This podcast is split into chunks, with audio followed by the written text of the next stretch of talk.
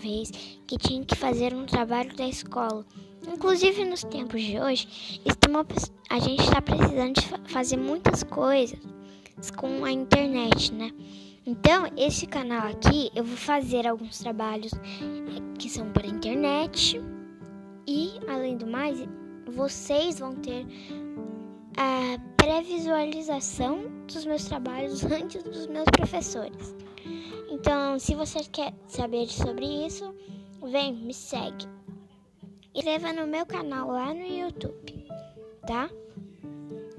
Galera, é só para trabalhos escolares e nada mais.